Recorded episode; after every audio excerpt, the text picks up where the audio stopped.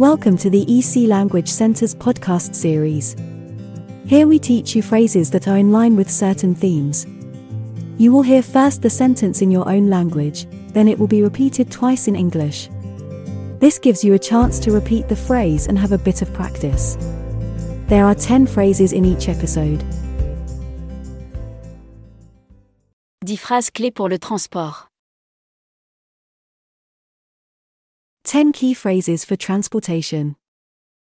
Où se trouve la station de bus gare ferroviaire la plus proche Where is the nearest bus? Train station. Where is the nearest bus?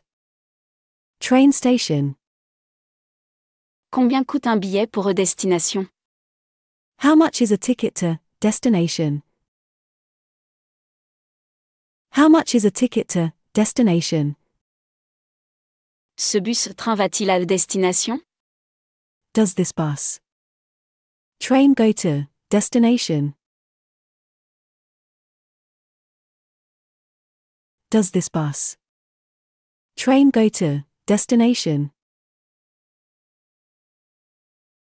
À quelle heure part arrive le bus train What time does the bus train leave? Arrive.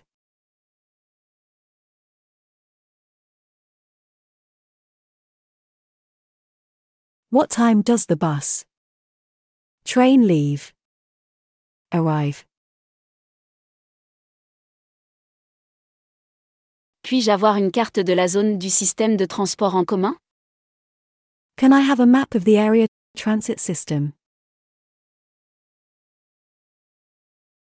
Can I have a map of the area transit system? Où peut-on acheter un billet Where can I buy a ticket? Where can I buy a ticket? Existe-t-il un itinéraire direct vers destination Is there a direct route to, say, destination?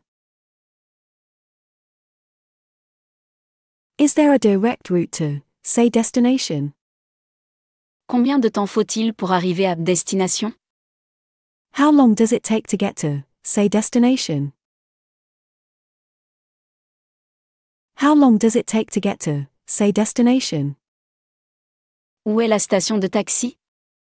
Where is the taxi stand?